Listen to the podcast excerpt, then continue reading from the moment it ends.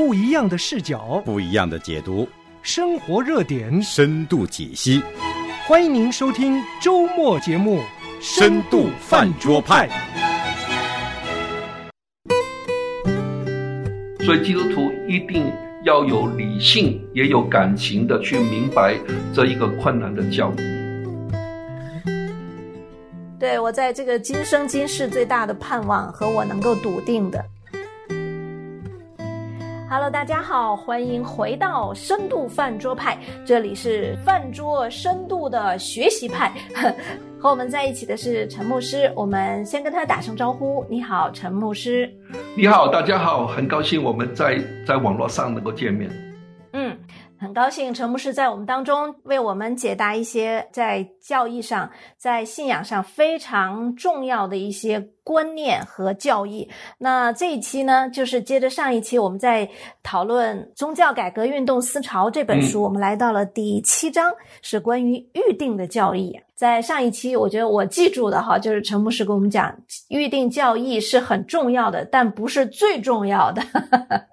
呃，我们看到加尔文也是把它放在了恩典教义之后的。那陈牧师关于预定论还有很多，那您再跟我们继续分享吧。好，那我想今天我们就要区分一下，在教会内部啊，我们讨论预定论的时候，我们经常会。分开很多仔细的观念呢，很多人可能听过所谓有呃单面的预定论，还有双重的预定论啊，单向的预定论跟双重预定论，而这个特别是在奥古斯丁的生平呢。奥古斯丁啊，他是公元四世纪到五世纪的人物了，他是很有名的，就是很多教会历史的课本呢都会将他分为早期的奥古斯丁。跟晚年的奥古斯丁，而他跟这个柏拉修的争论呢，是在他晚年的，所以呢，呃，他的生平啊，总共他活了七十五岁，所以他命长啊，他所以他可以分开早期跟晚期。加尔文就不行了，他才活了五十多岁啊，所以他没有什么早期跟晚期。那很多人都说，其实加尔文的特点也是，他一生呢，他想好的观念他就不太改的，所以他是一个很早熟的。一个人物思想上，但另外一方面，他是大器晚成的，因为他是经过很辛苦的工作，最后才确立了日内瓦的改教运动。呃，所以呢，对于加文来讲，他并没有这种思想上面的转变。呃，路德有啊，路德其实他活了大概六十二岁，但是他也分开早期跟晚期。为什么呢？虽然路德。他的呃宗教改革运动也是发生在他的中年了哈，但是呢，对于他来讲呢，他的早期对于神学啊、圣经的理解啊这一方面，也是跟晚期不同。所以早期的路德呢是很多呃熟灵的挣扎，晚期呢当然了，他越来越有一套自己很清楚的神学和解经的系统。所以，大部分这些人物呢，我们都发觉了，我们比较有兴趣知道他们的早期的发展，因为很简单的、很自然的，我们认为呢，他一定是因为早年他的属灵的经验呐，他神学的领悟啊，他才产生他晚年的观念。而当然，这个有一点不好的看法了，因为奥古斯丁早期他们叫他是一个单向的预定论，他晚年呢就变了一个双重预定论，就好像就说呢。有些老人呢，越老呢就越顽固啊，所以就说呢，他是晚年，因为又是跟人家争吵，所以呢，他就产生了这个双重预定论。嗯嗯，那所以这个是一个问题。嗯，对，陈牧师，呃，要不要解释一下什么是双重预定论和单向预定论？嗯，好，那单向预定论，当然简单来讲就是说，神预定我们得救，但上帝没有预定我们下地狱。那怎么样？为会有些人他会不得救呢？那圣经有没有一些经文也好像有单向预定论的味道呢？有可能是我们最喜欢的约翰福音三章十六节了，因为那里说到了神爱世人呢，我们信他的就必得永生呢。但更多说是什么呢？神差他的儿子降世，不是要定世人的罪，那所以单向预定人说：“你看了，神没有定我们的罪呀，哈，他呢是要叫世人因他得救。更多说什么呢？信他的人不被定罪。”所以我们会得救了。不信的人罪已经定了，因为他不信神独生子的名。就好像呢，这个呃三章十六到十八节呢，有一种味道啊，他就是好像讲到了，哎，我们如果信主得救了，是神的工作。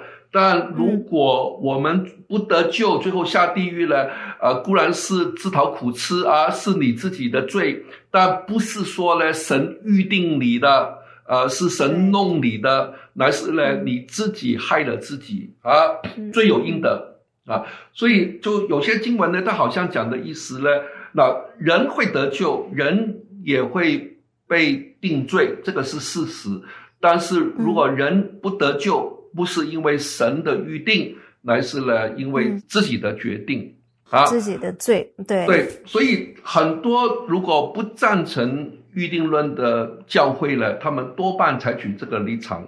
那我们上次也提过了，就是啊，有一些的中文的翻译本，就将《使徒行传》十三章，就不是说预定得永生的人。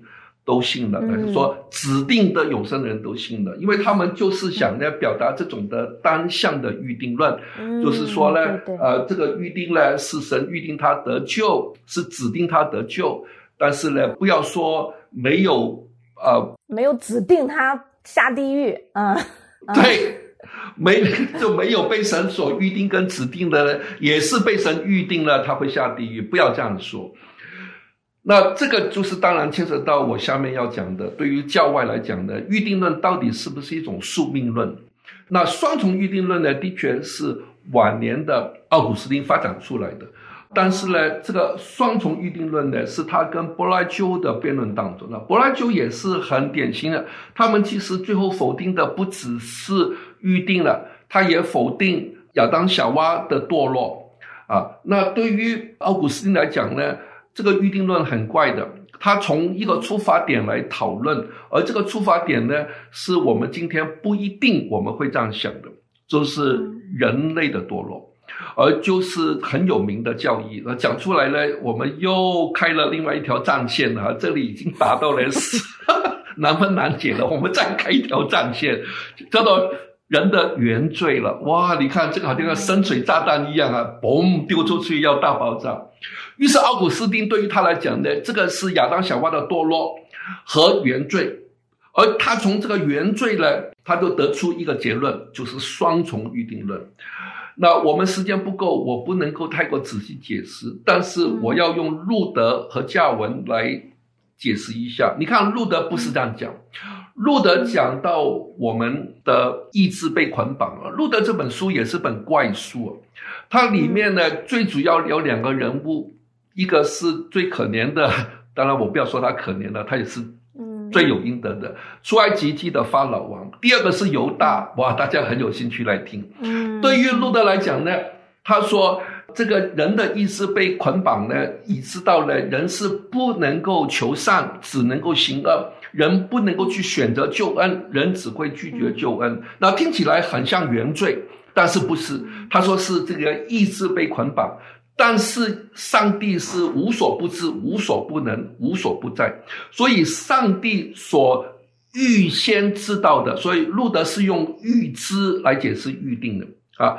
所以路德就说呢，是上帝预知的事情必定发生，如果它不发生，它就不是上帝。所以对于路德来讲呢，有两条线同时进行的，就是上帝预知而预定。另外呢，就是人的意志被捆绑，使到人呢不得不犯罪，一定犯罪。这两个线是一直平行的运行，而路德从来没有好好的解释，到底全知全能全在的神为什么结果世界被造之后人会堕落，或者恶从何而来啊？路德不讲这些，因为的确，路德跟加尔文呢，他们已经是很不同的时代，他们不会再用奥古斯丁这种的哲学呢来讨论基督教的信仰。那加尔文更加是了，他经常说啊，我们不要从世间的哲学智慧来讨论上帝的真理，我们要从圣经。所以加尔文最骄傲的不是基督教教义，乃是他写了差不多整本圣经的注释书。所以加尔文也是说，他说呢，我们一定要避免呢任何的逻辑，任何的这些的哲学。所以呢，加尔文在这方面呢，他主要讨论到的是在第一卷的护理，因为这个护理牵涉到的逻辑问题呢，比预定更多。于是加尔文也很像路德一样，他就讨论到了为什么会有恶，为什么犹大会卖主，为什么有人会不得救下地狱。而加尔文呢，就不断提出两个字，他就说呢，到底世界上面有没有偶然？另外，世界上面有没有命运？他说：“相信上帝的人一定不相信偶然跟命运。相信偶然跟命运的人呢，他们一定在神的恩典之外。所以他在第一卷呢。”其实也不多，也只是几章啊，也是有二三十章的一卷，它就有两三章就讨论一个，但是它来来回回就是这样子。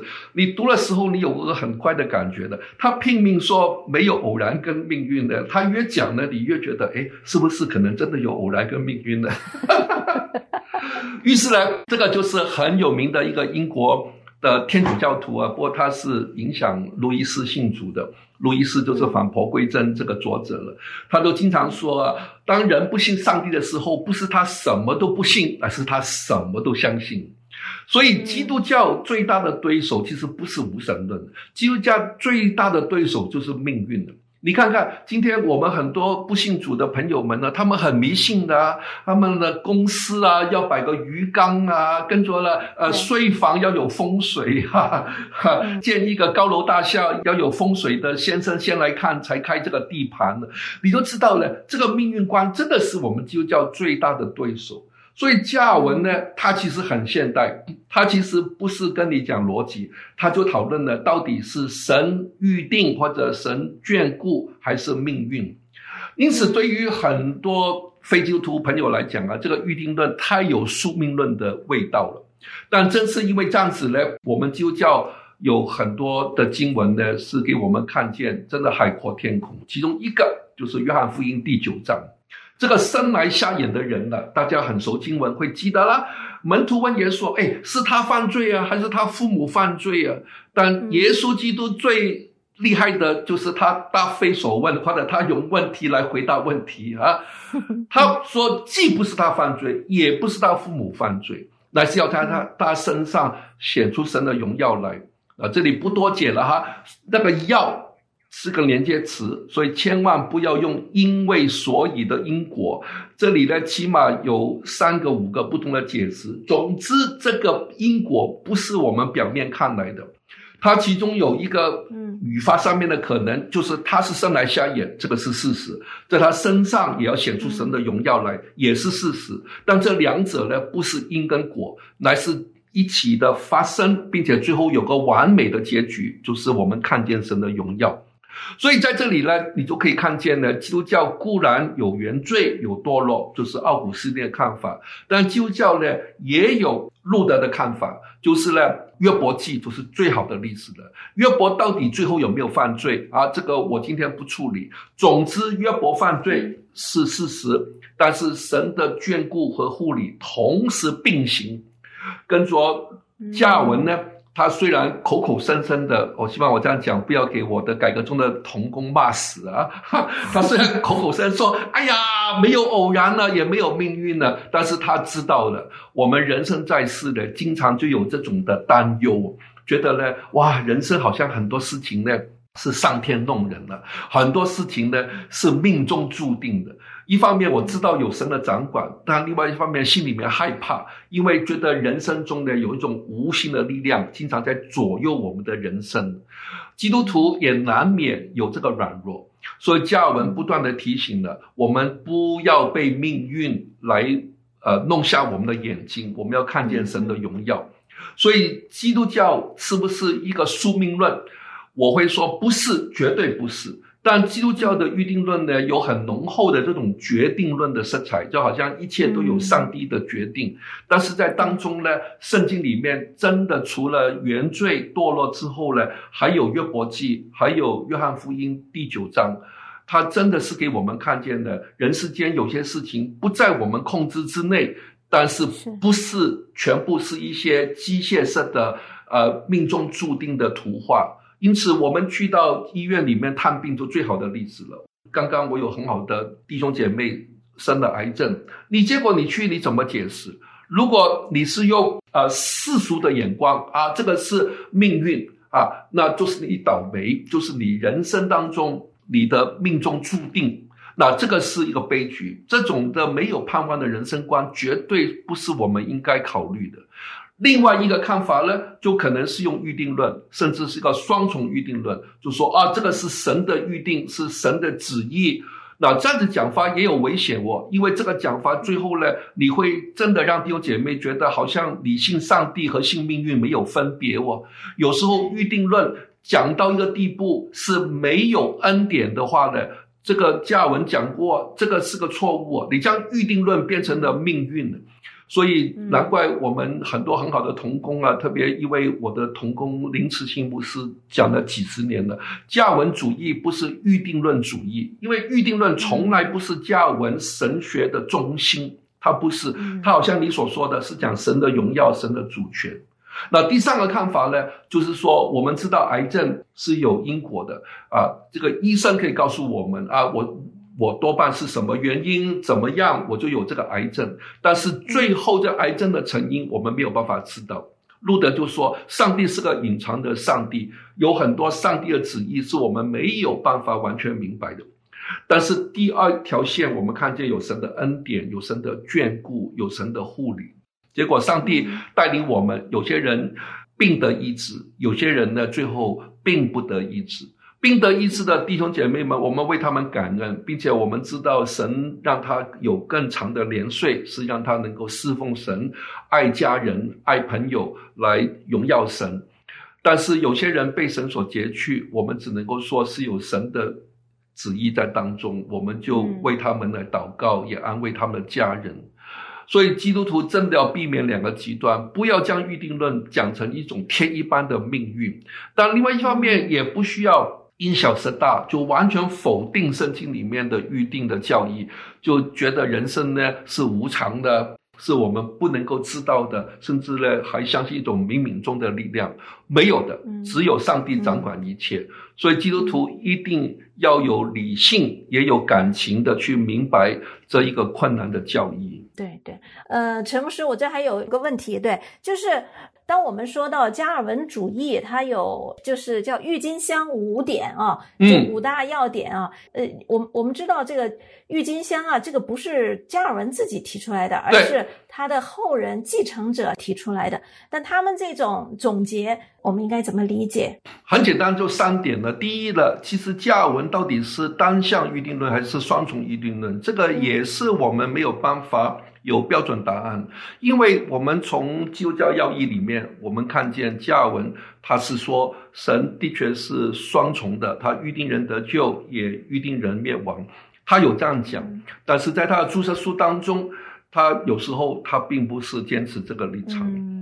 第二呢，就是当时候就是加尔文过身之后六十年，他们在荷兰有这个多特会议。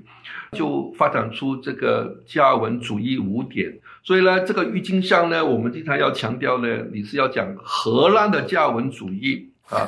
那这个好像我们前一阵子讲东正教啊，他们是没有接纳奥古斯丁的。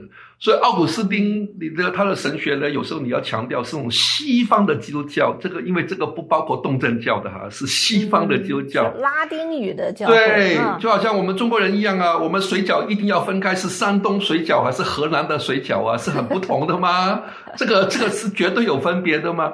所以在这里一定要讲的是荷兰的加文主义，那这个叫做有限的代赎哈。这个就是第三点，而这个第三点是最富争议性的。结果呢，就是呃，我要讲的第三点了哈，就是当时候呢，差不多伦敦主要的清教徒啊，大家百分之可能九十一百都是加文主义的了，如果不是都不是清教徒。但是结果呢，他们当中呢，就是大多数都是四点加文主义，他们当中有很多人很有名的人。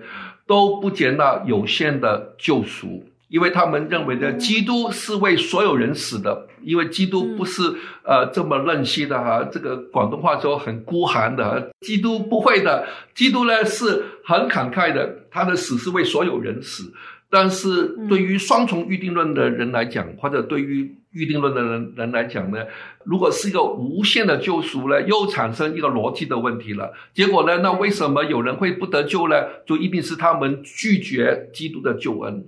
但是这一个是不成立的，因为整个救恩的过程完全是以神为中心的，所以呢，他们讲这个叫做有限的救赎。有时候他们改这个名称呢，不是说有限呢，就好像变成有限公司一样啊。他指到的是个指定的救赎，基督的死呢，他只为他要成就的人死。所以呢，凡是基督要成就的，都必得救。好像基督在约翰福音十七章所讲的：“父啊，你所。”啊，赐给我的，他们全部都蒙保守，都得救。这个没有一个人胜过。对了，对了，就是呢，就不要产生有一个可能呢，就是我们可以拒绝呃基督的救赎。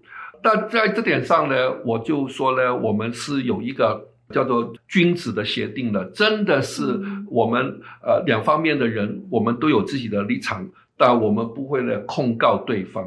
而清教徒是在西方教会历史当中很正统信仰的，但他们偏偏就在第三点上呢，他们很不同意荷兰的加文主义者，他们认为呢，将到基督的救赎讲成这个有限公司啊，这个这个一一定是有限的，他们觉得呢，呃，不合乎圣经。但他们这种讲法就是清教徒的，就很容易落入这种普救论哈。对。也会落入这个普救论，而且也会变成了多多少少呢，这个救恩呢，好像会变成一种神人合作论了，就是好像呢，最后呢，还是呢，上帝的恩典跟人的决定是相辅相成的。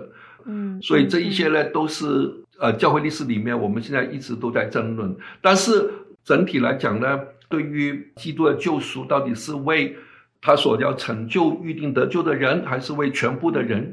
这两种讲法都有圣经根据，都有圣经的支持，就好像加文主义第五点也是引起争论的，因为呃，用寻道会的立场呢，约翰卫斯理呢，他没有说我们会失去救恩，但是他甚至更进一步说呢，他说我们可以在今生当中呢得到完美，我们靠着信心呢，我们可以产生一种完美的基督徒的生活。那这个看法呢，也是。有危险的，因为一方面好像他知道我们会失去救恩，第二呢，我们可以靠自己的努力得得到一个完美。所以现在有些的宗派也是会强调，就是说我们会失去救恩。而，两种的立场呢都有圣经根据，都有自己的支持，而我们真的不需要呢控告对方，但是我们需要在圣经的正道上晋升，在神学上探讨，并且得到一个我们在情理智。意志各方面都能够接纳的立场，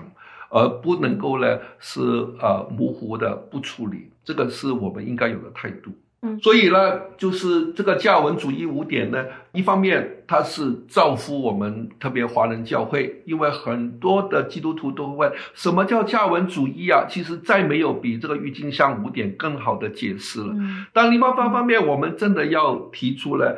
他真的是在教文死后大概五十四、五十五年召开的这个多特会议里面所制定的，而这个是荷兰的加文主义者，呃，没有完全被英国的加文主义接纳，也没有被苏格兰的加文主义接纳，也没有被美国的加文主义所接纳。啊，的确，这个五点呢是呃广东话说。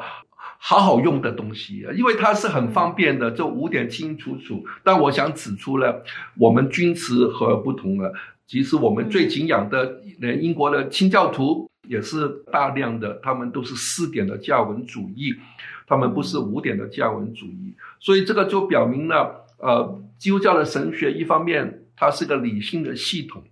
它能够帮助我们更加明白圣经，更加明白信仰，也明白我们的得救。它有它的优点，但是凡事呢，一系统化之后呢，一定有弊端的，就是它一定呃令到我们一些人生信仰还真理里面，我们因为人的有限，我们不能够完全明白的，我们呢就是还是要将它来加以系统化。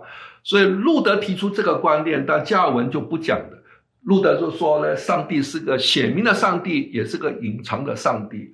路德呢，好像这个是他的他最有用的万用钥匙啊！他凡是解释不到的，他都用这点。所以他特别讲到预定论和意志的捆绑，他就最后提醒他说：“记住啊，上帝是个隐藏的上帝，我们最终没有办法明白而从何而来。呃，至上的上帝，全能的主造世界，为什么亚当夏娃会堕落？但我们却知道的就是我们已经堕落了。”但是上帝有最好的恩典为我们预备，我们要快快的去接受它。所以路德呢，他真的是一个很有呃，我们中国人说性情中人呢，他不是空想家，他不愿意有一套的完美的、毫无瑕疵的思想系统出来，他觉得这个不是他要做的，他乃是要将一个套的真理呢，是活生生的，而且不是完全什么都能够解释的真理。他要送给基督徒，是我们做一个有血有肉，呃，有真理但又有真的情感的基督徒。所以这个呃，路德的信仰呢是很活泼的。所以在这里呢，我们真的要呃，为到这些教会。历史人物感谢主啦，而我们讨论预定论呢。我记得我以前年轻的时候啊，真的试过有弟兄姐妹讨论预定论，讨论到了吵架之外，差点打架。我说哇，真的不要不要动武啊，翻脸了哈。对对，动口不要动手啊，真的啊，不要不要，而且绝对有些弟兄姐妹说啊，我不相信预定论，但你问问他为什么，你会发觉原来他人生当中。有一些伤痛，他有些难处，他他经历过一些呢，是我们没有办法想象的痛苦。所以，凡是遇到这些情况的，我们要动之以情，说之以理，我们一定要情理兼并的去安慰我们的童工，更多也以真理来说服他们。这个才是一个真正的好童工，一个真正的好老师应该要有的态度。谢谢陈牧师这样子恳切的一个劝勉，我想对每一个愿意在真道上、在神学上愿意晋升的，都是一个很好的提醒。就是真的不要绝对化我们自己的神学。其实，呃，神学是可以讨论的，是，绝对是。对，真是不要把它当成圣经。对呀。呃，我我自己从我自己来讲，我觉得预定论。第一个，我把它放在呃，那是上帝的主权；第二个，我把它放在它超越我们这个时间线，就是我们人类在有限的时间里面所谓的因果啊、前后啊、哈这个关系里面，我们有时候没有办法理解那个预先知道或者预先定下这个意思，因为那是在神的超越时间空间的上帝的主权里面的，所以我。不纠结在里面，我只是真正的知道他是我得救的安慰。对，不管怎么样，我是一个被上帝拣选，然后神爱我至死的啊，为我死在十字架上，圣灵也会保守我，一直成全我，一直到我见主面的那一天。我觉得这就是对我在这个今生今世最大的盼望和我能够笃定的。不纠结神学问题的这个海伦和陈陈牧师还使劲在那儿聊神学问题。是是，好的，好，那我们感谢主，嗯，感谢主。那我们今天深度饭桌派就到这里，特别是学习派哈，我们谢谢陈牧师。这本书还没有讲完，那陈牧师还继续会和我们一起分享。那我们就期待下一次了。谢谢陈牧师，再见，再见。